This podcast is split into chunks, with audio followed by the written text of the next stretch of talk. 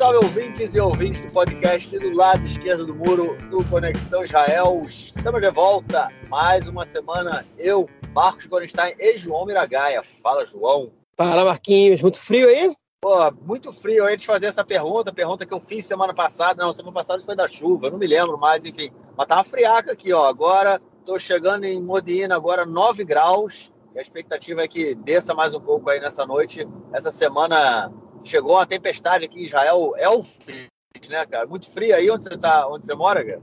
Cara, o carro tá marcando 11 graus aqui, mas eu duvido. Hoje de manhã tava marcando 6 e eu tô sentindo mais ou menos a mesma temperatura aqui de manhã.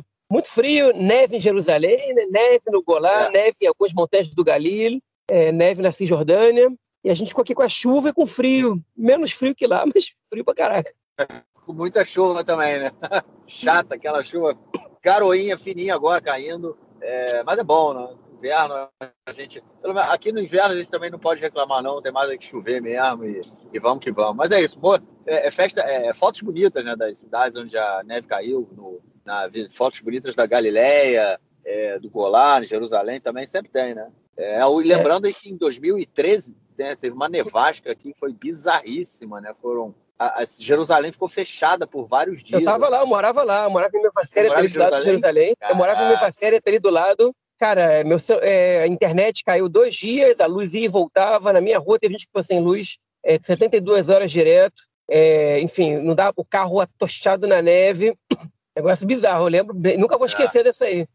Tu vê, né? Pressão. Mas é isso, essa agora foi mais tranquila. A tempestade Elfis, né? O pessoal também veio. É, ela veio da Turquia, então já estavam acompanhando aí o estrago que ela vinha fazendo é, pelo caminho. E ela veio mais de cima, na verdade, né?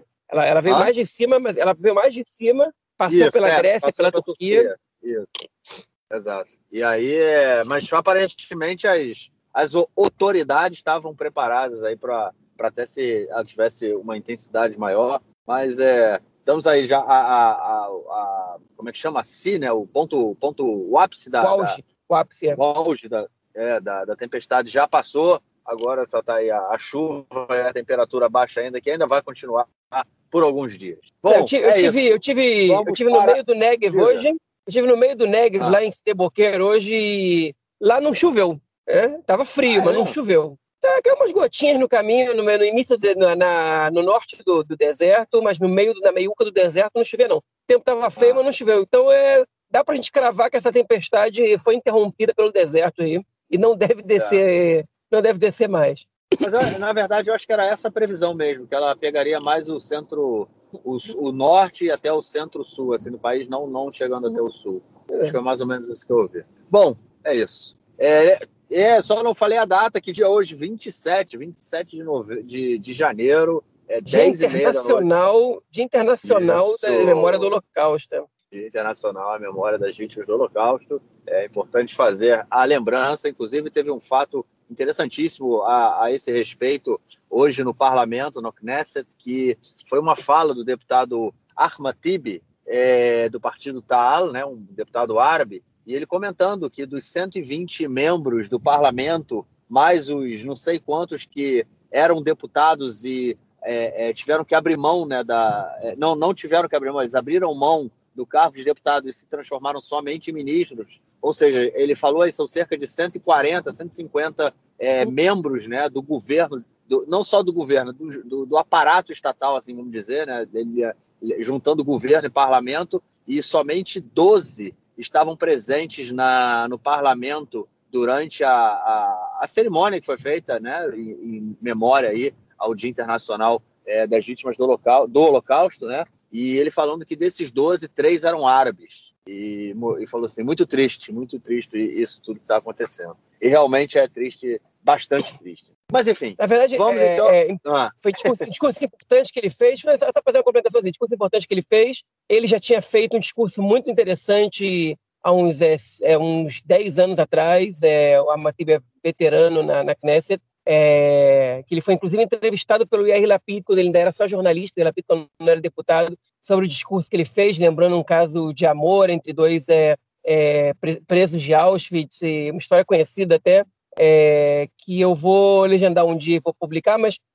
só fazendo uma, uma, é, uma justificativa para algumas pessoas, a gente está com 24 parlamentares com corona no momento, então é, essa, essa é uma justificativa para não ter estado presente hoje. E o presidente da Knesset, não o presidente de Israel, o presidente da Knesset, Miki Levy, também não estava presente na cerimônia hoje porque ele estava discursando no parlamento alemão. Okay? É, e ele foi às lágrimas no, no, no, discurso que ele, que ele fez, ele enfim, leu, leu também um trecho de uma é, da Parashata Shavua, que é, que é a leitura da Torá semanal, é, de um Sefer Torá que uma pessoa escondeu num, num, num, campo de concentração. Né? Ele fez questão de levar isso, foi aplaudido de pé por lá. Né? O Yair Lapid também não teve presente porque ele teve fazendo um discurso no parlamento austríaco. Né? É, alguns membros do governo têm alguma, tem, tem razões para não ter estado presente, mas 12 é 10% da Knesset, é muito pouco. É isso. Vamos é, então passar para o nosso primeiro bloco, né? Já foi quase um blocão aí, mas era só a nossa introdução. Vamos passar para o nosso primeiro bloco, o blocão do Corona, no nosso episódio 122. Vamos lá.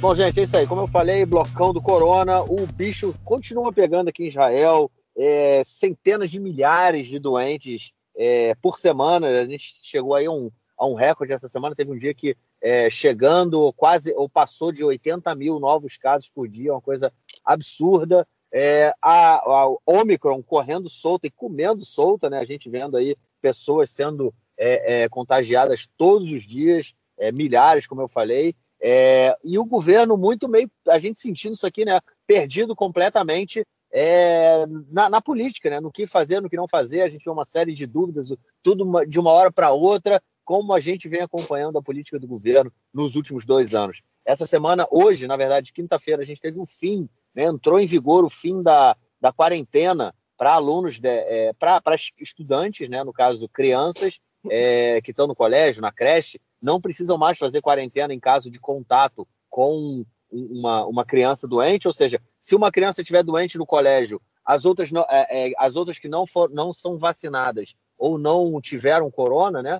Elas não precisam entrar em isolamento, elas simplesmente vão fazer aos domingos e quartas-feiras um teste é, rápido, né? Esse teste é, de. Como é que fala em português? É antígeno? Acho que é antígeno. Né? Antígeno. Né? É, isso. Que é um teste extremamente é, duvidoso né, da sua eficácia. É, já fizeram, já houve pesquisas aqui em Israel indicando que mais de 40% dos testes que dão negativo, eles estão errados, né? Ou seja, é um absurdo. E é, a gente tem então essa, essa bagunça toda. Crianças voltando para o colégio, para as escolas, para os ganim, para as creches, né? É sempre precisar fazendo somente é, duas, dois testes né, é, rápidos por semana, é, para que isso, até que essa é, legislação, essa regra entrasse em vigor hoje, a gente teve uma série de confusão. O pessoal do Ministério da Saúde voltou atrás nessa decisão e, e não queria que, que o, o, governo implementasse essa política, ou seja, que o, isolamento em caso de contato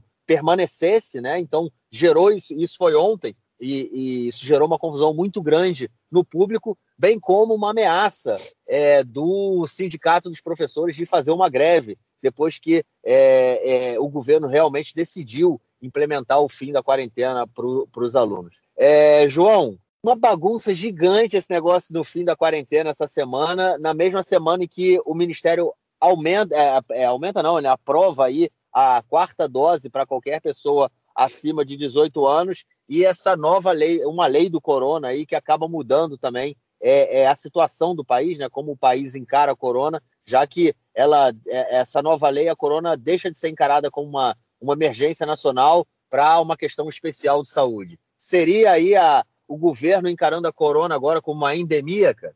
É, a gente está caminhando para isso, né?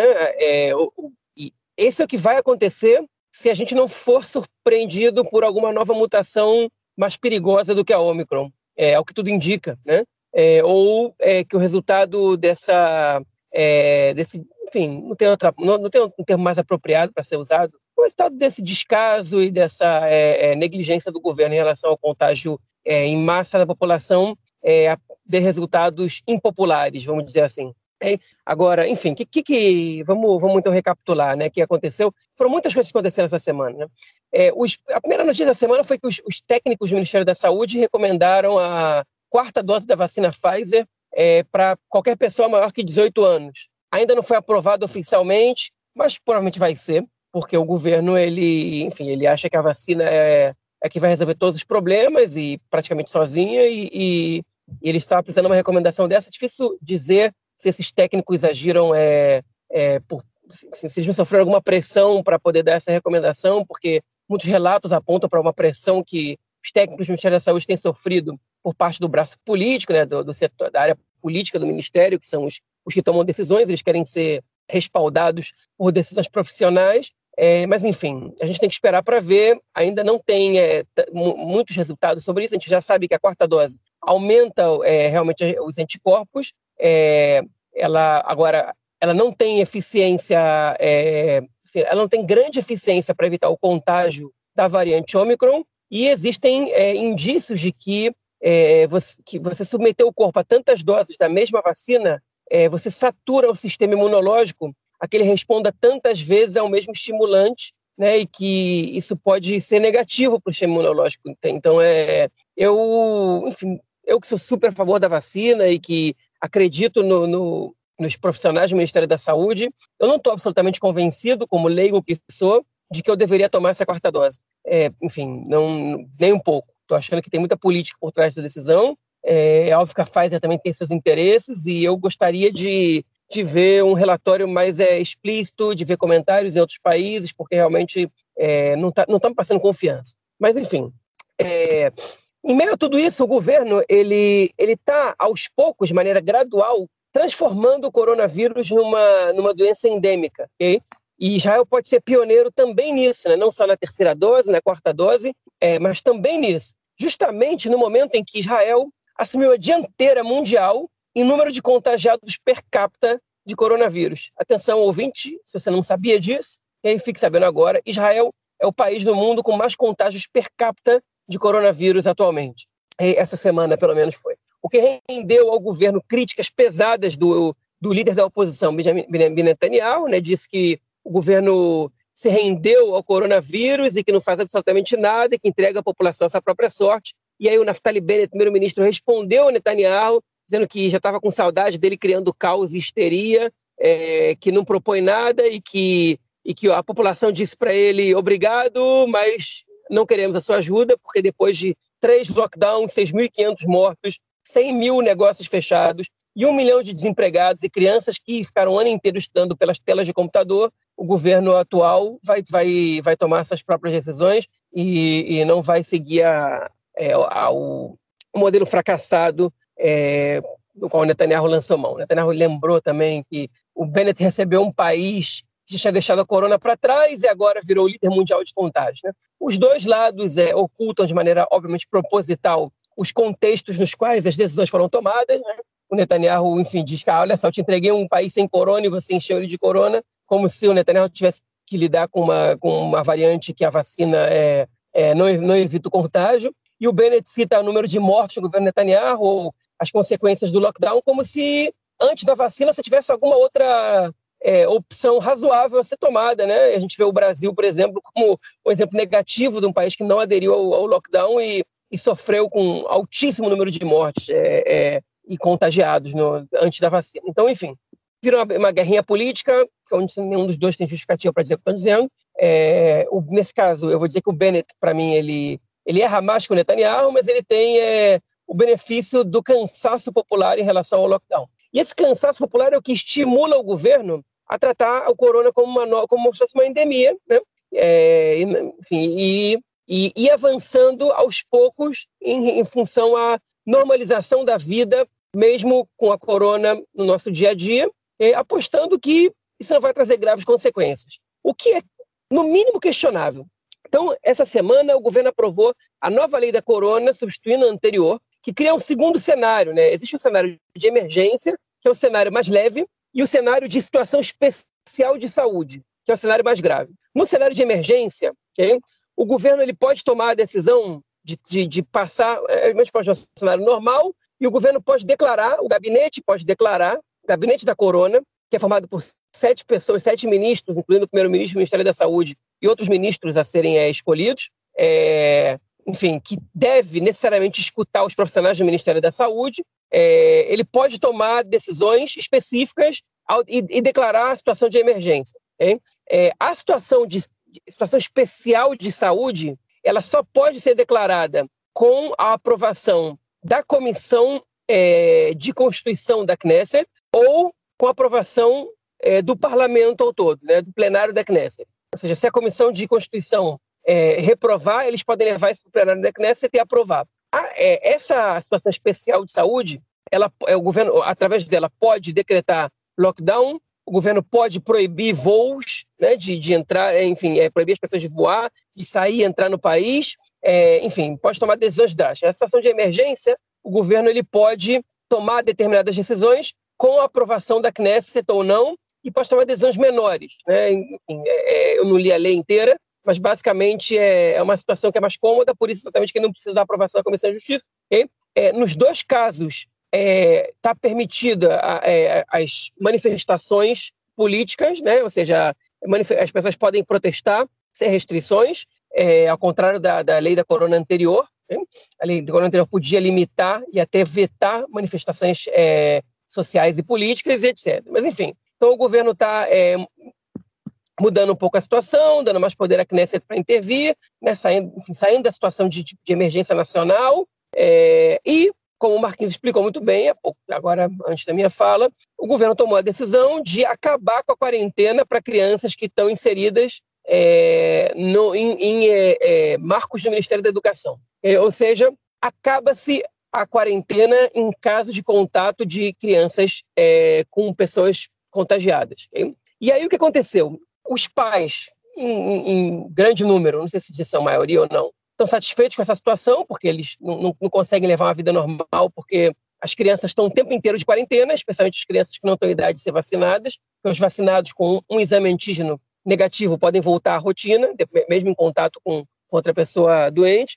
Enquanto que os não vacinados, que são, enfim, os que optaram por não se vacinar, ou os menores de 5 anos, eles são obrigados a fazer a quarentena, okay? que é de agora de cinco dias com dois exames negativos, né? um deles no último dia. Mas, enfim, é, isso parou o país, né? de alguma maneira, tem muita gente doente, muita gente em quarentena, e sem o benefício do que o lockdown te dava, que é, enfim, a remuneração em caso de que o teu empregador ele não, ele não queira te demitir, queira te preservar, mas não tenha condição de te pagar o salário, né? ou teu direito de poder ficar em casa com os teus filhos e ser protegido, amparado pela lei, o governo é, ele decidiu não é, é, é não é lançar mão do lockdown, é, não ajudar as pessoas economicamente, por um lado, é, por outro lado, ele não tinha aberto mão da, das quarentenas e agora é, ele decidiu abrir mão da quarentena para não ter que interceder a favor da, das famílias economicamente ou de outras maneiras. Né? E os pais, de alguma maneira, ficaram aliviados porque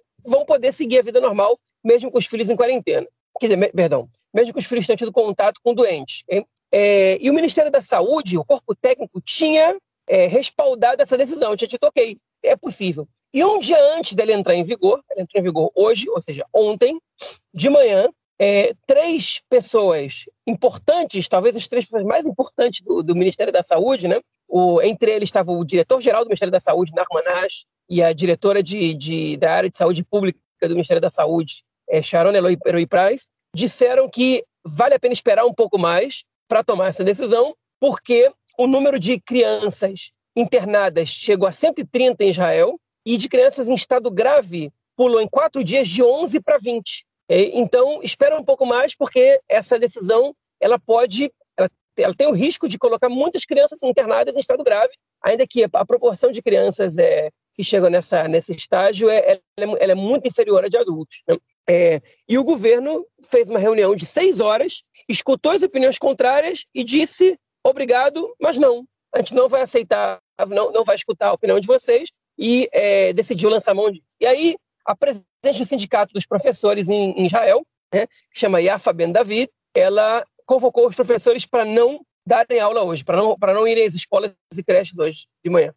A Justiça, de madrugada, a Suprema Corte, de madrugada, deu razão é, ao Ministério da Saúde e ao governo de se essa, essa decisão, essa greve, ela é ilegal, então os professores tiveram que ir, é, e a decisão ela vai ser levada agora, vai ser debatida de novo na Justiça. Hoje teve a primeira audiência, e pode ser que, que a justiça ela dê ganho de causa aos professores. E eu fiquei muito impressionado quando eu vi que é, duas ou três vezes hoje colocaram é, é, a e a Fabiana David para falar, ou em conjunto, ou logo depois chamaram um cargo que eu nem sabia que existia, que é o presidente nacional do Diretório de Pais. Enfim, eu sou pai também, e eu nunca, eu nunca eu não sabia que existia uma adesão. Essa pessoa não me, não me representa, mas enfim, é um tipo muito agressivo, que a, ele, ele, queria, ele estava mais preocupado em atacar a presidente do sindicato do, dos professores do que dar uma sugestão para a situação.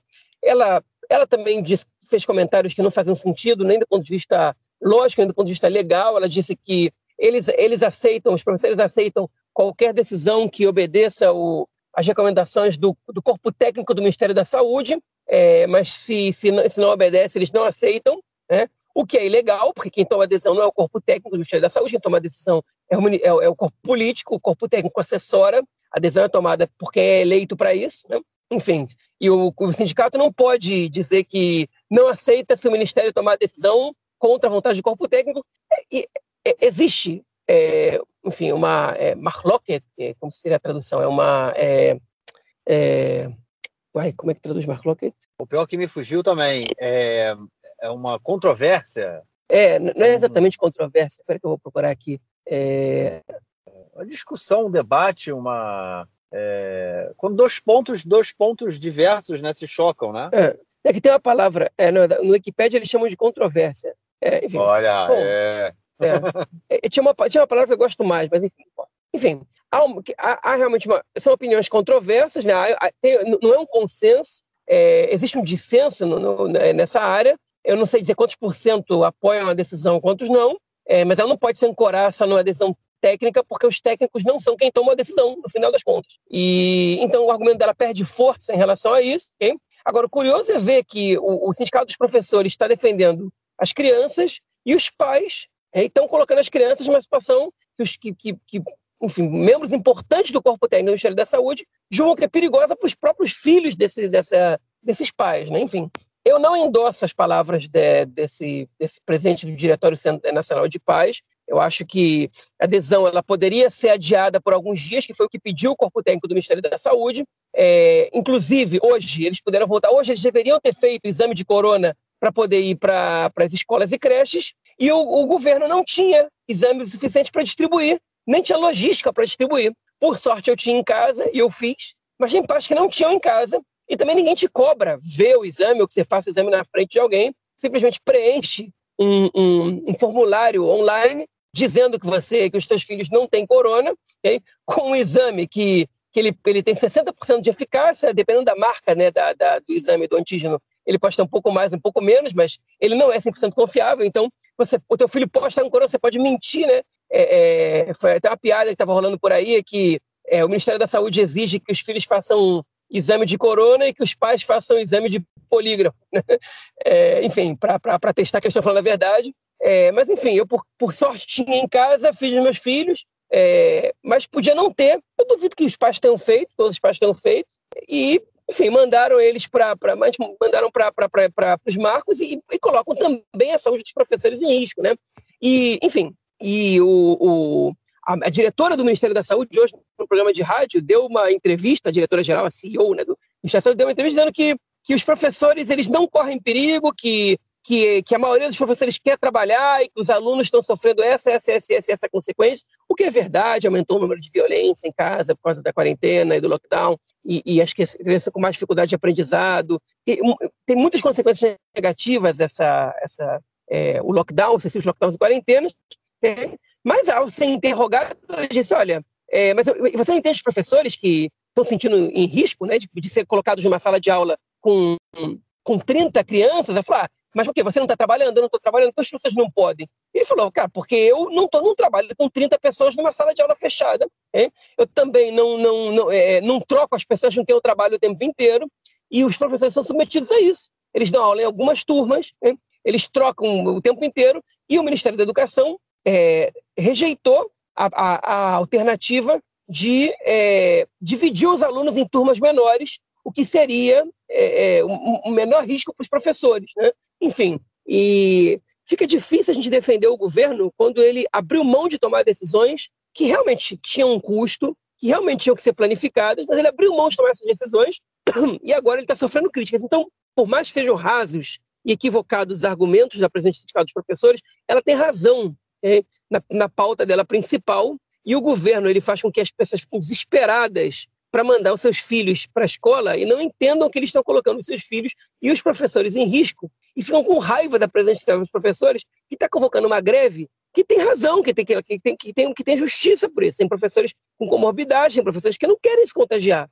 É um direito você não querer se contagiar. E o governo não está protegendo as pessoas. Está protegendo a economia, não está protegendo as pessoas. Okay? E, enfim, eu acho que isso é um, é um, é um, é um descaso, okay? é uma aposta, é uma aposta com a vida das pessoas e que é, soa mal. Okay? Que é, é, enfim, são, é uma posição que ela hoje é popular, amanhã pode não ser, mas, mas ela acaba sendo populista, né? No, no enfim, no sentido é, é, é, é mais é, pejorativo da palavra mesmo, porque ela está agradando a curto prazo a opinião das pessoas e, e eleitoralmente é positivo para o governo, mas não é, não é uma adesão positiva, a meu ver. Enfim, a gente está realmente entregue à desordem e a, e a decisões eleitoreiras, hein? e eu não estou gostando nada do que eu estou vendo.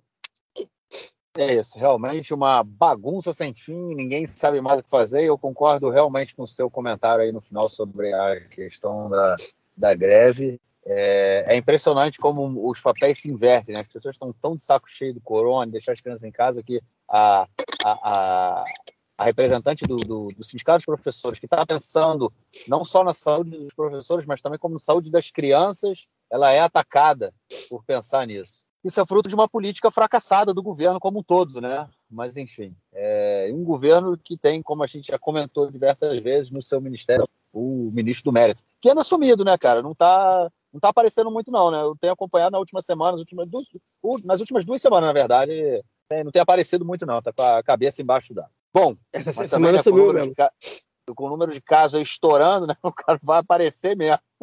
vai ficar no buraco mesmo, que é melhor. É, é isso. Então chega de corona, vamos passar para o nosso próximo bloco para tratarmos de questões internas na sociedade israelense. Bom, gente, a primeira notícia do bloco é o mais do mesmo da violência dos colonos nos territórios ocupados. A violência continua desde que esse, na verdade, assim, desde que esse governo não é um dado que eu tenho, mas é de ver na, na mídia, né? É, é, a violência dos colonos aumentou desde que esse governo tomou posse, não que ela não existia e não corresse solta, né, durante o governo, os governos do Bibi, é, mas agora ela toma proporções diferentes, proporções maiores. É, a gente tem cotidianamente, se não quase diariamente, é, casos de é, é destruição de propriedades de palestinos por colonos, carros, carros são queimados, é, é, plantações são destruídas, né? algumas queimadas, algumas são cortadas. É, e a agressão, né? Sempre que um palestino se aproxima de um, de um assentamento, mesmo que seja um assentamento ilegal, ilegal né? os chamados outposts, né? que são é, pré-assentamentos, é, que eles são demarcados pelos próprios colonos e os palestinos que, geralmente, muitas vezes, eles são construídos em terras é, palestinas, né, de palestinos, e quando os caras, os palestinos vão para as terras deles, são agredidos pelos colonos, e dessa vez, é, mais uma vez, na verdade, é, é, militantes por direitos humanos foram agredidos pelos colonos. Nada acontece, é, o exército não se mete, quando se mete, é, geralmente quando é no caso dos palestinos, né, quando o exército se mete é para defender os colonos, nada faz do contrário, e a gente vê aí, cada dia que passa, né, João, a Cisjordânia se transformando naquele faroeste né, que a gente via aí em filmes é, na televisão, no Vale a Pena Ver de Novo, né, cara? É, eu, eu vou, não vou me alongar muito, não. Né? É importante chamar a atenção por causa de que esse último foi amplamente do, é, divulgado pela imprensa, talvez porque, porque os atacados eram judeus também, né? E, e aí cruza uma linha vermelha, né?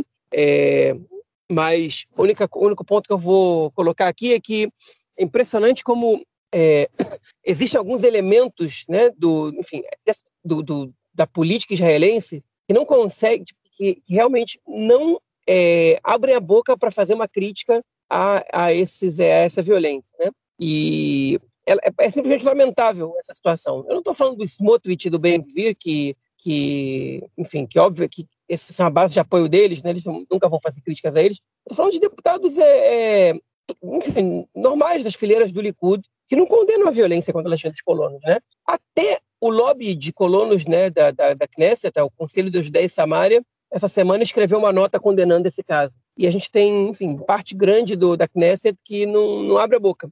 É simplesmente inacreditável. eu só queria, assim, você fez no seu comentário falando que é, dessa vez, né, assumiu, tomou grandes proporções por ser um atentado, por ter sido um ataque contra os judeus, mas também esses ataques contra os judeus são muito constantes, né, cara? Sempre que há é, movimentos é, daqueles rabinos pelos direitos humanos, né, que eles fazem várias, é, várias atividades com palestinos, inclusive muitas vezes para acompanhar os palestinos, né, é, é, pastores palestinos que querem andar com as suas ovelhas pelo, pela região, é, e são atacados por, por, colonos. Então, o pessoal dos rabinos pelos direitos humanos eles vão, acompanham os palestinos e são atacados. Tem um, um dos principais, se não acho que é o principal, o diretor dessa ONG, né, é, chamado Rabino Avi, me fugiu o sobrenome dele agora, é, várias vezes ele já tomou pedrada, já tomou paulada, já quebrou o braço. É, enfim, o pau come solto e nada acontece. Eu acho que para além, né, para além da gente ter aí essa, essa é, é, dos deputados abrirem a boca, pessoal, o pessoal reclamar, a gente tem que ter uma política séria, alguma coisa que define, né, que fala assim, não, não dá, não dá para isso acontecer. Mas eu não, não espero muito não espero, na verdade, nada desse governo nesse sentido aí. Né? Eu acho que, como eu falei, o meu sentimento é que, desde que o Bennett assumiu como primeiro-ministro, eles estão mais livres, né? estão mais é, à vontade para fazer esse tipo de coisa e vem crescendo, vem aumentando muito aí durante o último período.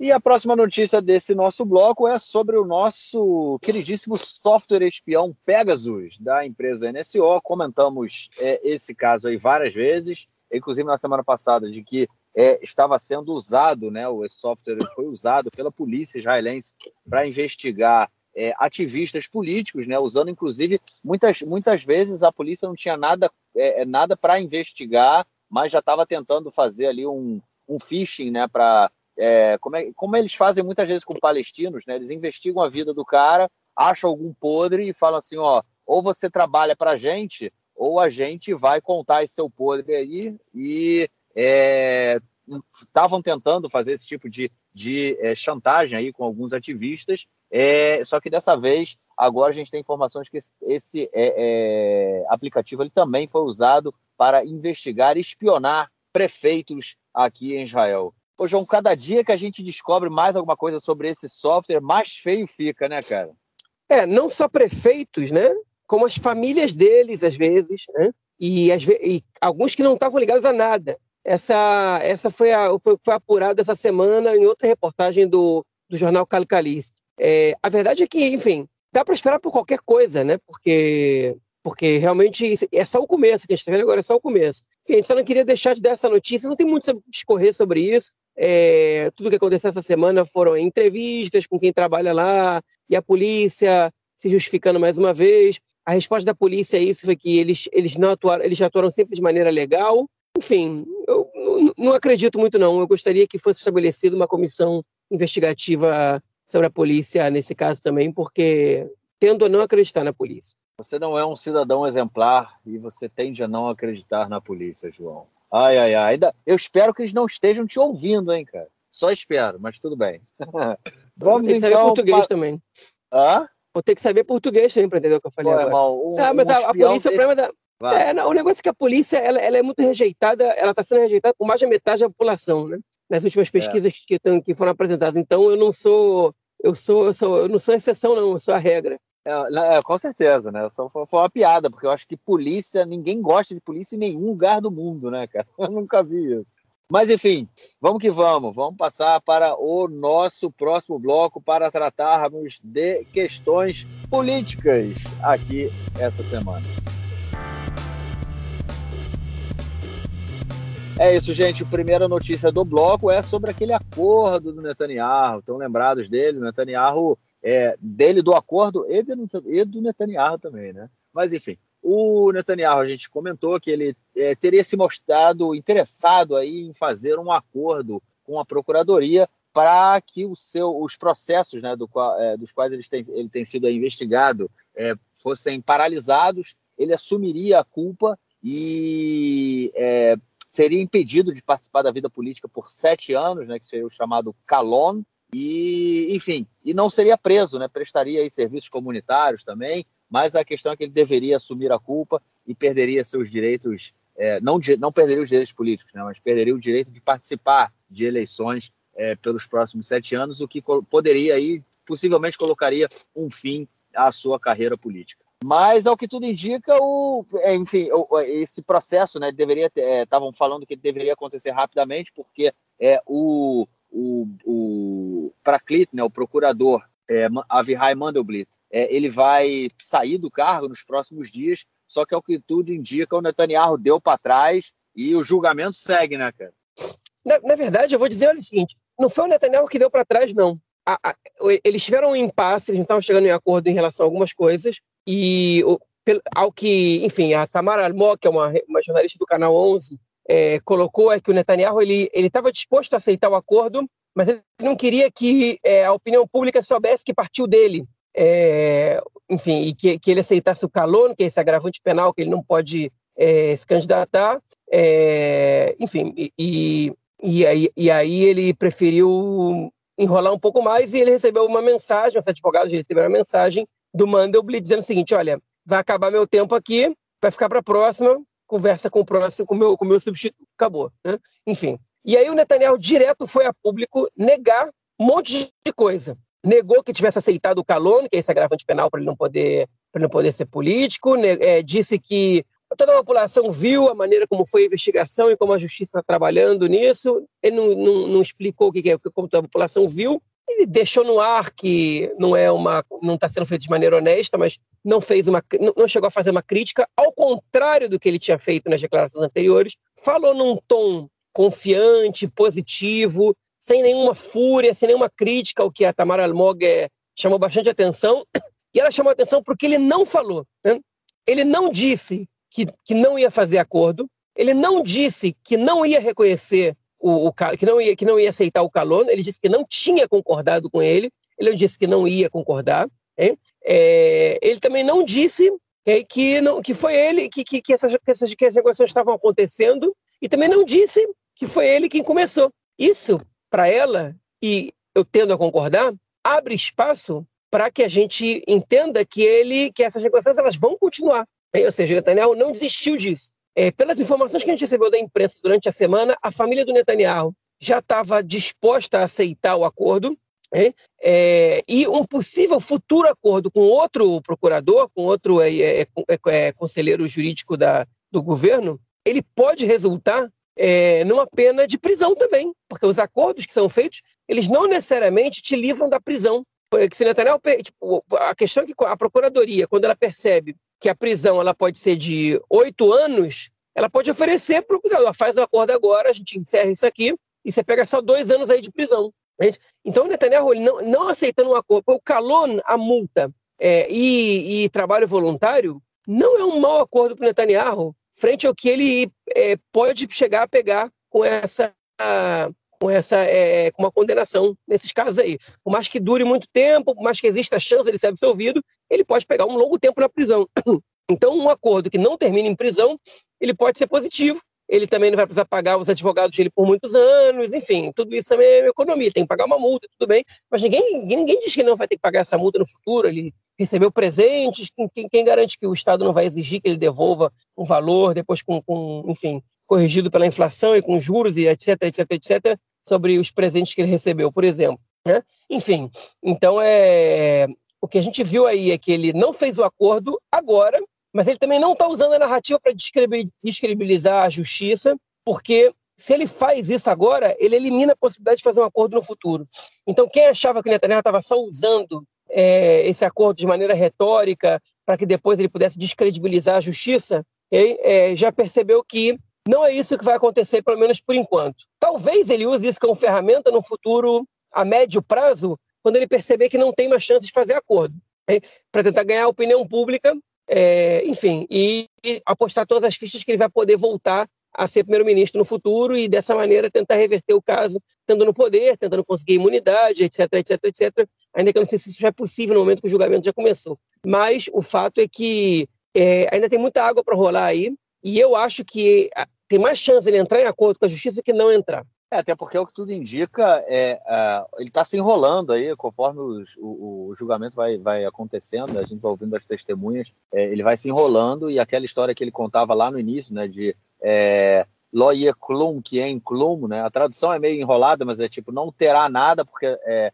é, não terá nada porque não há nada, né, é mais ou menos assim a tradução. É, essa esse moto né que ele estava sendo que o Netanyahu usou muito aí durante o início da, das investigações é, aparentemente está indo por água abaixo então se ele não fizer um acordo é bem possível que a gente veja também aí o nosso queridíssimo ex primeiro-ministro indo para a cadeia. Bom vamos então à nossa próxima notícia do bloco que é sobre outros dois deputados e a cadeia também. É o Arieh Deri e o Yaakov Litzman. É, os dois deputados, do, o, o Arieh Deri do partido é, Chas, né, do partido ultra-ortodoxo Chas, e o Arieh e o Litzman, né, do Yaduta Torá, também partido ultra-ortodoxo, que eram foram aí base do governo Netanyahu nos últimos no, nos últimos períodos, podemos dizer assim. É, o Arieh Deri, ele já havia sido há, mais, há cerca de duas, um pouco mais de 20 anos atrás, ele já tinha sido preso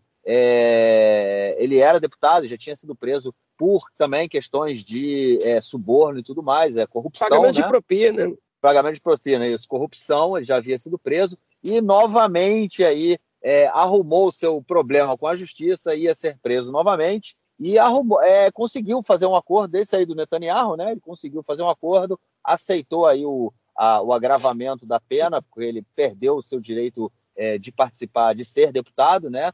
É, mas não vai ser preso. É, fugiu da cadeia dessa vez, ele, ou seja, é recorrente, mas fugiu da cadeia. E o outro é o Yakov Litzman, que foi é, condenado por ter ajudado uma ultra-ortodoxa australiana a fazer, ali, a fazer aliado e morar em Israel. Isso ela tendo, ela tá, tendo sendo investigada na Austrália por é, assédio sexual contra menores. É, eu não sei nem o que dizer, João, mas está benevolente demais essa justiça aí, né, cara? Com essa galera que não podia ser benevolente, né? Pois é, como a gente comentou na semana passada, 80% é, dos políticos que, que, que vão parar na justiça, que viram réus na justiça, eles acabam sendo acabam entrando no acordo com a justiça e sendo beneficiados por esse acordo, né? É, enfim, agora não é diferente. O Ari Eder e o Yakov Litzman são dois é, dos que estão também se beneficiando de acordos com a justiça. É, o Littman, a gente não sabe ainda se vai ter calono, a princípio não, mas o Derry teve, ok? É, enfim, nenhum deles foi condenado ainda, é, mas eles assumiram, né, o Littman ainda não assinou o acordo, mas tudo indica que vai assinar. É, o, o Derry, ele já assumiu a culpa dele. O Derry agora ele está sendo, ele estava sendo investigado, estava sendo acusado de sonegação de impostos, né? É, e ele reconheceu, ele disse que ele não esperava que a pena que, que fossem propor para ele no acordo fosse tão tão pesado, porque a parte mais grave da acusação que ele estava sofrendo é, era, ela foi cancelada. Disse que ele, enfim, eles voltaram atrás com isso. Disse que, obviamente, que isso foi parte do acordo. Disse que ele aceita, é, que, que, ele reconhece que ele, que ele errou, né? E o que ele vai pegar é um pagamento de uma multa de 180 mil shekel, que está na faixa dos é, 53, 54 mil dólares, mais ou menos, mais é, um calon que é ele tem que renunciar da Knesset agora, no futuro ele vai poder voltar a se candidatar, mas a justiça vai debater se ele vai poder voltar a exercer cargos públicos, por exemplo, ser ministro, né? mas ele vai poder, por exemplo, agora continuar liderando o Chas, o partido dele, ainda que seja na oposição e ainda que seja sem ser deputado. É, e ele também é, pegou é, três anos de condicional, ou seja, ele está em liberdade condicional. Ele poderia trocar isso por um ano de prisão em regime fechado e ele optou, por, obviamente, pelos três anos condicional. Ele disse também que ele não foi até o final com o julgamento porque ele acredita que, é, que ele não tem mais força para se dividir entre é, enfrentar um julgamento, como ele fez há 20 anos atrás, e se dedicar à vida pública,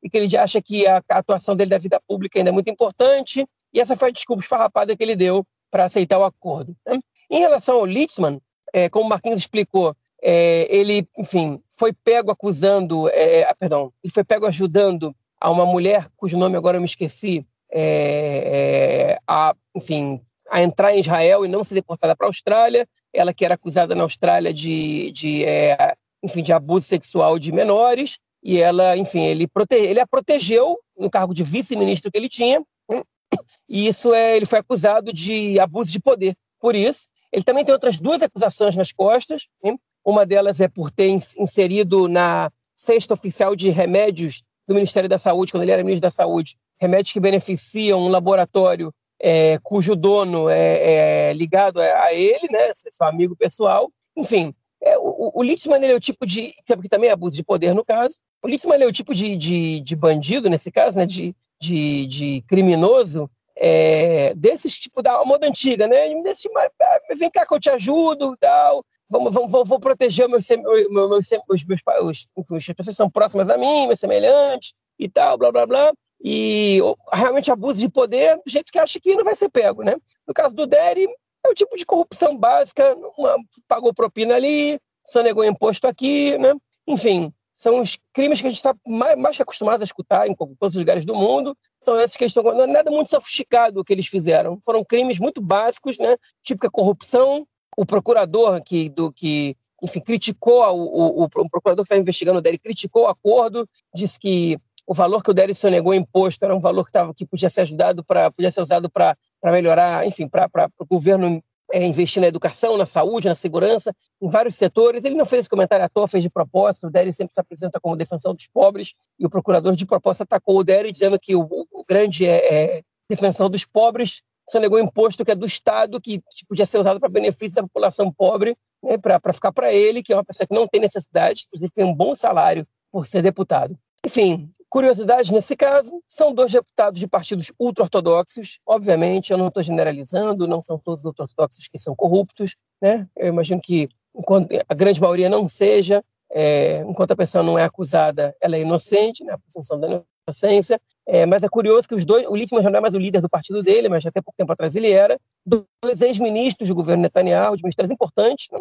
enfim, metidos em casos de corrupção. É, bastante básicos, né? E, enfim, que, que gente que, que tá, era pele e osso com Netanyahu, que estavam juntos com ele até o fim. Algumas pessoas acreditavam que essa ligação quase com umbilical deles com Netanyahu tivesse a ver com é, as ameaças que eles sofriam pessoalmente. Chegando agora é, nesse acordo com a justiça, resta ver se eles vão continuar ligados ao Netanyahu ou não, né? ou se eles vão conseguir agora é, se, se, se, se separar um pouco. A lei da corona, que foi aprovada agora pela Knesset, é um dos fatores que ela, que ela é, enfim, que, que, entraram nessa nova lei, uma das, das, cláusulas que entraram, é que, mesmo em caso de, de situação especial de saúde, é, as pessoas vão, vão, vão, vão ser é, liberadas, vai ser permitido a reza em, em, em templos religiosos. Foi um acordo que o governo fez com a oposição. Se isso mostra que o governo está se aproximando dos partidos ortodoxos ou não, a gente não sabe. É? Mas esses acordos que o Littman e o Deli estão fazendo com a justiça podem aproximar o governo dos partidos ultra-ortodoxos. Se não, fazendo com que esses partidos formem o governo, pode ser que eles participem de votações, pode ser que eles entrem em alguns acordos, né, votem a favor do governo, eventualmente aqui e ali, okay? e que quebrem um pouco a unidade do bloco Netanyahu na, na, na oposição. Isso é uma coisa que a gente vai ter que ver né, no futuro próximo. E a nossa última notícia do bloco é sobre a aprovação no parlamento para a criação da CPI do submarino. É isso aí, a única é, o único caso aí que foi investigado pela polícia e que o procurador Avihai Mandelblit decidiu não abrir o processo contra o Netanyahu foi sobre justamente, era chamada pasta, pasta 4000, a pasta dos submarinos. É, é, não foi aberto o processo contra o Netanyahu é, na verdade, houve muita confusão nessa época. O então ex-ministro né, da Defesa, é, Bogi ele disse, reclamou muito. Ele falou que se ele abrisse a boca para falar tudo que sabia, ia dar, ia dar problema, ia dar ruim. É, e agora esse governo resolveu, conseguiu, na verdade, abrir aí uma, uma, uma CPI contra o Netanyahu, não contra o Netanyahu, né, mas uma CPI para investigar a venda de sub, a compra e venda de submarinos é, aqui para Israel é, e gerou muita confusão também, porque não era todo mundo dentro do governo que queria que essa CPI fosse criada, né, cara? Pois é, só uma, uma correçãozinha pequena, essa pasta 3 mil, a 4 mil é a pasta da, da Bezek. É aquele é acusado okay, de suborno. Correto, correto. Essa é a 3 mil. Mas enfim, é tanta, essa é um é tanta pasta pequeno. que eu me perdi. Cara. Pois é, tem mil, dois mil, três mil, quatro mil, são as pastas que Netanyahu estava é, supostamente envolvido, né? Três mil ele não foi incriminado, né? É, mas enfim, o governo abriu. É, a gente traduz para CPI, mas na verdade é, não é exatamente uma CPI. Ela é uma comissão investigativa, né? Se chama é, Hakira Memlartit, né? Comissão investigativa é, mais ou menos neutra, né? É, que ela é chefiada por um juiz, na verdade pelo presidente da Suprema Corte, que indica outros dois juízes para fazer essa investigação, okay? E é, parlamentares, eles, eles podem se inscrever também no corpo de investigação, mas quem comanda é, são juízes. Okay? E ela não tem é, é, poder é, de incriminar ninguém, mas ela, mas ela produz um relatório que é encaminhado à justiça e a justiça pode incriminar essas pessoas depois desse relatório ou não. Agora, por que, que essa comissão foi criada? Né? O caso submarinos, quem quiser é, conhecer um pouco mais, escreva no, no Google é, Netanyahu preso amanhã, Conexão Israel, e vai achar um texto que o Marquinhos traduziu tem quatro anos, do Aretz, explicando todos os casos, e esse é um dos que está explicado lá. Eu vou dar uma resumida bem básica aqui. O caso 3000, né, a pasta 3000, é um caso no qual, é, enfim, o, é, a justiça estava investigando, a polícia estava investigando, o caso ainda existe, o Netanyahu não foi incriminado, mas o caso, a pasta está aberta e, e, tem pessoas que foram incriminadas, que viraram réus da justiça, investiga é, uma possível corrupção na venda de submarinos, navios e, navios de guerra é, da corporação ThyssenKrupp alemã a Israel, né, é, entre 2013 e 2016. É, algumas pessoas ali são acusadas de ganharem dinheiro nessas vendas, né? Um deles era o primo do Netanyahu, é, se não me engano, Davi Shomron, chamava, já é falecido, ele, é, ele era o representante da ThyssenKrupp em Israel. É. O Netanyahu tinha ações de uma, de uma indústria que produzia equipamentos para ThyssenKrupp, mas ele as vendeu em 2011, ok? É, então ele, ele, esse caso não pode ser levado a sério, se não me engano, em 2011. Okay? Enfim, e, e, e era uma das pessoas que estava sendo incriminada, ele já foi, é, ele, ele, já é falecido e, e a justiça decidiu é, liberar o nome dele da, da, da acusação. Ele foi, enfim, é, é, ele não está sendo mais investigado e não, não, não virou mais réu, até porque ele já não está mais vivo. Mas outras pessoas estão sendo investigadas ali por terem facilitado contatos, levado algumas boladas ali, levado um pouquinho de dinheiro, e o Netanyahu ele também estava sendo investigado, mas ele mandou ele julgou que o Netanyahu ele não era, é, não deveria virar réu nesse caso. É, o Netanyahu, a princípio, ele era acusado por, porque ele insistiu, ele bateu o pé para que Israel comprasse seis submarinos ao invés de cinco, contra todas as recomendações do, do, do, da, do corpo técnico do Ministério da Defesa, Todos eles diziam que Israel não precisava do sexto submarino, precisava só de cinco. Ele insistiu em comprar seis. É, além disso, é, quando ele foi, ele foi acusado depois de ter, enfim, de ter permitido também que o Egito comprasse submarinos sem é, é, é da Alemanha, Israel tem um acordo com alguns países do mundo que Israel não pode vetar que esses países vendam armas para países do Oriente Médio, mas existe um acordo feito de que Israel tem que, então, enfim, que Israel tem que ser consultado e ele deu esse acordo escondendo isso do ministro da Defesa, no caso, que era o Bugui Alono. E quando ele foi questionado por que, que ele insistiu por essa compra e por que, que, ele, por que, que, ele, que ele escondeu isso do, do, do ministro da Defesa, ele disse que o ministro da Defesa não precisava saber de tudo, que ele tinha razões para permitir, que eram razões secretas, que o Benny Gantz, o Bugui Alono e o Gabi Eskenazi, que eram três generais que estavam concorrendo no partido é, oposto ao Netanyahu, estavam concorrendo contra ele, né? É, eles sabiam que, que o Netanyahu não podia falar o porquê, é, que, que, eram, que, eram, que eram, enfim, razões secretas, e que o próprio Mandelblit, que é o assessor jurídico do, do, do, da, da, do governo, sabia dessas questões secretas okay? e que todo mundo que tinha que saber sabia. O Mandelblit no dia seguinte falou: Eu não sei do que o Netanyahu está falando, seja, ele desautorizou o Netanyahu, não tem nada de secreto nesse caso eu, que, que ele tenha me informado. Gente. Enfim, ficou essa dúvida no ar. Por outro lado, o Mandelblit, ele não incriminou o Netanyahu nesse caso. Ele disse: olha, apesar do comportamento suspeito, eu não vou incriminar o Netanyahu. E tem gente que acusa Mandelblit de não ter incriminado o Netanyahu porque ele era o secretário do Likud nesse momento, ele não era o assessor jurídico do governo. E que ele poderia estar envolvido ou ter informações desse caso e que incriminar o Netanyahu seria incriminá-lo, ou seja, incriminar ele mesmo nesse caso. Né? É, enfim, então morreu por aí. E aí, essa era uma pauta que o Benny Gantz defendia há muito tempo, que os eleitores dele queriam que isso fosse estabelecido, que o, corpo técnico do Ministério da, da, da, da, Defesa queria que esse caso fosse esclarecido. É, o Benny Gantz não podia esquecer isso. Ele entrou em pé de guerra com o governo para que, que, que essa comissão fosse aberta.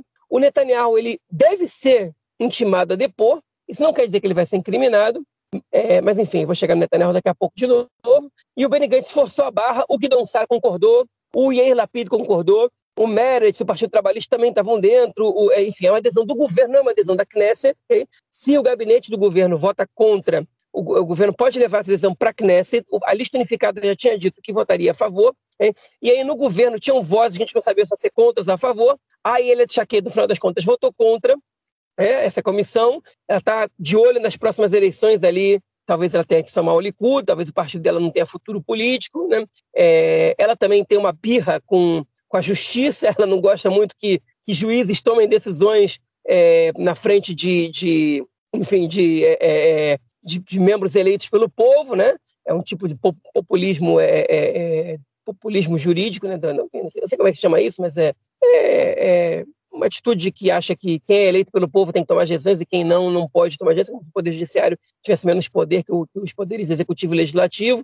É, mas, no fim das contas, acho que as razões dela são mais eleitoreiras do que ideológicas por ter votado contra essa comissão. A justificativa que ela deu foi absurda, foi que essa comissão colocava é, o, as Forças Armadas contra é, o governo que não era, não era razoável. Né? Mas o, o, grande, a grande questão do negócio aí é que o Naftali Bennett, o primeiro-ministro, ele se absteve de votar. O que foi, que muita gente chamou a atenção para o absurdo que isso é numa comissão, uma comissão investigativa tão grave, tão, tão grande, tão importante assim, que pode estar tá aí, é, é, é, enfim, que, que pode é, incriminar pessoas, pode produzir um relatório que condena pessoas a serem traidores, traidores da pátria, né? Porque você está comprometendo a defesa nacional, né? a defesa do país, que é sagrado aqui em Israel, né? É, por dinheiro, né? É uma traição à pátria. O sujeito ele vai lá e se abstém, né? E aí o que, que ele disse? Qual foi a justificativa ridícula do Bennett, infantil, como ele, enfim, várias vezes continua sendo? Diz, olha, eu olhei membros do, do meu partido e a Elia Tchakeda me convenceu em vários pontos de vista que ela levantou. Por outro lado, o Matan Kahana, que é o ministro da, é, das questões religiosas, que é um ex-general ex-general da Força Aérea, né, ex-piloto general da Força Aérea, ele disse que ele, ele, foi, ele votou a favor e apresentou os seus, os seus argumentos, e que ele viu dois membros importantes do governo, cada um por um lado apresentando os argumentos, e que ele se absteve porque ele concordou com os dois lados. Absurdo, né? se é verdade, é um, é um primeiro-ministro fraco, sem personalidade. Okay? Agora, o absurdo é que é uma adesão importante. Okay? Para vocês terem uma ideia, nos 12 anos de governo Netanyahu, nenhuma comissão investigativa, mesmo Larti, desse, desse jeito, foi, foi, foi, foi estabelecida pelo governo. No novo governo, em seis meses, essa já é a segunda. A primeira foi para avaliar o caso do desastre do Monte Meron, né? Do, enfim, que as pessoas foram mortas, pisoteadas é, numa, numa festividade, a comemoração de uma festividade de, é, de Lag Baomer no ano passado. Né? Enfim, essa já é a segunda estabelecida. É, tem gente que diz, ah, mas se a justiça já está já, já, tá cuidando do caso, por que, que tem que ter essa comissão? Enfim, justamente porque a justiça é, é, não vai avaliar todos os casos e que tem, que tem questões aí que, eles, que, que, que o governo acha que, ela, que elas têm que ser investigadas também. O procurador, enfim, o, o, conselheiro jurídico, ele, ele não acha por bem incriminar todos os casos e o governo ele pode decidir investigar. Investigar não mata ninguém. Né? Por um lado, é, é, razoável esse argumento de que, olha só, primeiro deixa a justiça okay, e depois a gente vê se, se a partir disso vai ser aberto algum. Enfim, a gente vai chegar a algum caso que, que, que vai, vai se fazer necessário investigar outras pessoas. Por outro lado, enfim, é, isso pode prescrever também daqui a pouco e existem razões para que a gente fique com a pulga atrás da orelha. E, no caso de algumas pessoas, não necessariamente o Netanyahu, né? mas enfim, mas ele também. E essa comissão ela acabou sendo aberta. O negócio é que se o primeiro-ministro ele acha que a comissão não, não, é, não levantou ponto suficiente para convencê-lo de que ele tem que votar a favor, ele tem que votar contra. E se levantou ponto suficiente para sim, ele tem que votar a favor. Se abster, é se abster tomar uma decisão de fundamental importância. Isso mostra como o Bennett é pequeno para o cargo que ele exerce hoje, hoje em Israel. Então, se os mandatos, se as cadeiras que ele tem não são suficientes para as pessoas entenderem que ele é pequeno para o cargo que ele exerce, está aí. Né? As, as, próprias decisões que ele toma, as posições que ele toma mostram como ele é pequeno para esse caso. E para terminar a minha, a minha pequeno para enfim, o cargo que ele, que ele tem em mãos, né, a, a cadeira é muito grande para ele. E para terminar a minha fala, é, Netanyahu vai ter que gastar mais uma grana com advogados. É, esses, segundo Yossi Werther, colunista do Aretz, os advogados especialistas em comissões é, investigativas é, são os advogados mais caros que, que, que, você pode encontrar no mercado. Ele vai ter que gastar mais uma grana, porque ele, porque ele vai ser intimado a depor, e é, ele vai ficar numa sinuca de bico, porque o salário que ele recebe na Knesset não vai ser suficiente para pagar a quantidade de advogados que ele tem que pagar, todos eles muito caros, e isso pode aproximar o Netanyahu a fazer um acordo logo com a justiça e a procurar um trabalho é, no setor, é, no terceiro setor, né, na, enfim, no meio, é, no meio dos negócios, talvez em Israel, talvez fora de Israel, para poder, no mínimo, pagar os advogados ou, ou encerrar é, os casos nos quais ele está sendo investigado. É, enfim, vamos, são, também são cenas para os próximos capítulos aí, mas isso desagradou o Netanyahu. E qual foi a resposta que o Likud deu para essa comissão investigativa, que obviamente o Likud era contra? Foi o seguinte: o governo agora vai ter que explicar como é que ele abre uma comissão investigativa para investigar a compra de submarinos que ele mesmo terminou de comprar por um preço ainda mais caro que o, que o governo Netanyahu ia comprar. Enfim, o preço mais caro é balela, porque o, preço mais caro é porque o governo está comprando submarinos melhores né, é, do que os que iam ser comprados ali há alguns anos atrás. É, mas faz sentido o argumento, né? Enfim, se, se, não tinha que comprar os submarinos, então por que, que tem comissão investigativa? Sabe a questão é se não tinha que comprar os submarinos hoje. A questão é se teve corrupção na jogada ou não e se tinham outros grupos ali envolvidos. Né? E a atuação do Netanyahu, ela, é, ela levanta suspeitas. Okay? E a gente quer entender se essas suspeitas são legítimas ou não. Por que não investigar? Enfim, a comissão vai ter 9 bilhões, perdão, 9 milhões de 9 bilhões é demais. 9 milhões de, de, de cheque lá à disposição okay, para serem feitas. Vai ter acesso a documentos confidenciais, mas por lidar com temas de segurança nacional, é, a gente não vai ter acesso a, aos depoimentos. A gente, eu digo, o público, né? Só quem faz parte da comissão vai ter acesso a, a esses depoimentos, vai ter acesso à documentação, é, que é altamente privada e confidencial por se tratar de questões que envolvem segurança nacional.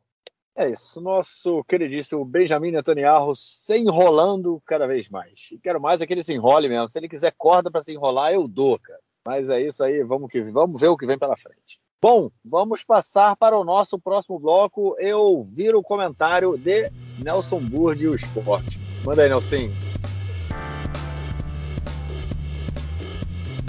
Meu caro tem amigos do Conexão Israel do lado esquerdo do muro, Mandar um abraço para o João, que anda muito preocupado, não apenas com as tempestades de neve, com o frio, com a chuva, mas também com o andar da questão do corona nas escolas, como anda o contágio das crianças aqui em Israel. Campeonato israelense de futebol. Na semana passada, o Maccabi Haifa venceu fora de casa o Apol Bercheva 2 a 1 e abriu quatro pontos. Mas Logo depois disso, o Maccabi Haifa empatou em 1 a 1 com o Apolo Jerusalém, que luta para não cair, marcou passo, empatou 1 a 1, enquanto que o Bercheva fora de casa venceu o Petar Tikva por 1 a 0. Ou seja, a vantagem de 4 já caiu para 2. Mesmo ganhando o enfrentamento entre eles, marcou passo na rodada seguinte, a, a vantagem de 4 cai, caiu para 2 e a partir daí é jogo a jogo de novo. Voltamos a estaca zero novamente. Se o Bercheva marcar passo, chance do Maccabi Haifa abrir vantagem de novo. Se o Maccabi Haifa marcar passo de novo, o Apolo Bercheva pode retornar à liderança. É jogo a jogo, é ponto a ponto, emoção até o final em maio. É isso aí, um abraço. Valeu, camarada. Obrigadão pelo comentário e esperamos você na semana que vem para o nosso episódio 1, 2, 3. João, algo mais a acrescentar ou ficamos por aqui nessa noite fria e chuvosa de inverno, cara? Sim, vou contar uma coisa aqui agora. Essa semana aconteceu uma coisa muito engraçada aqui na minha vida pessoal. Eu estou em casa, sozinho, né? Minha esposa foi buscar minha filha na creche, meu filho saiu um pouco depois. Então eu estava em casa, trabalhando no computador, e aí com fone no ouvido, escutando, não lembro nem o quê. E aí escuto umas tremedeiras, né? É, é, uns barulhos fortes. De repente começo a escutar um barulho no corredor. Alguém abre a minha porta, que não estava trancada, batendo forte. Desce, é para descer, tá tendo terremoto. E aí, de repente, eu largo tudo, saio sem casaco, frio do lado de fora. Falei, cara, então essa tremedeira, esse barulho é que tá tendo terremoto. Enfim, desci, assustado, liguei para minha mulher, falei, cara, olha, busca, busca a nossa filha, leva ela para um lugar aberto. E eu falei, como é que você sabe? A vizinha falou, não, porque eu liguei para a polícia, eles disseram que, que é terremoto e que daqui a pouco a gente vai receber a informação.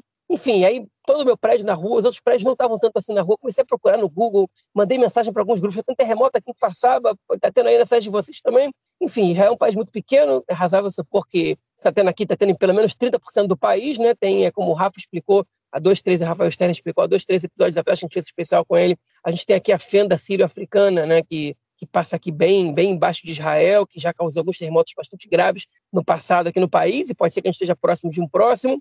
Enfim, e, e, e comecei a procurar nada no Google, um pouquinho de informação aqui e ali no Twitter. Enfim, falei, bom, vou buscar meu filho na creche, né?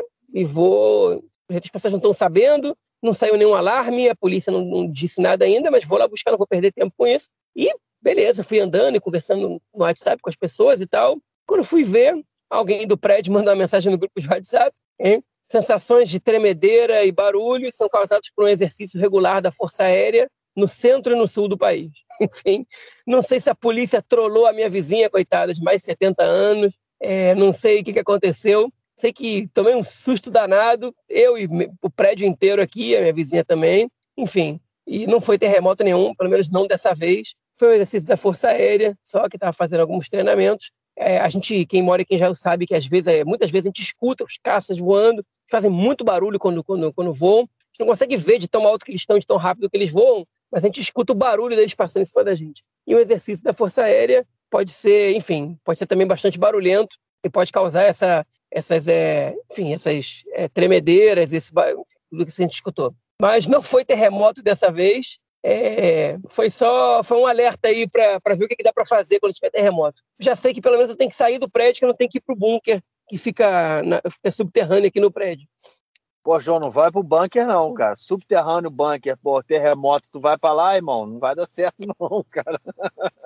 não vai dar certo não. É isso. É, na verdade, terremoto tem algumas, tem algumas é, coisas que tem que fazer, né? Você tem, pode, tem que ir para debaixo de uma mesa, em alguns casos, em colégio, né? Pode ir para debaixo do portal também, né? Ficar assim no meio da porta, porque pode proteger, geralmente são vigas. Enfim, tem algumas dicas aí de que fazer em caso de terremoto, mas acredito que deve ser um desespero também na hora que a terra treme, irmão. Eu nunca passei por essa sensação, não, e na verdade não quero passar, não.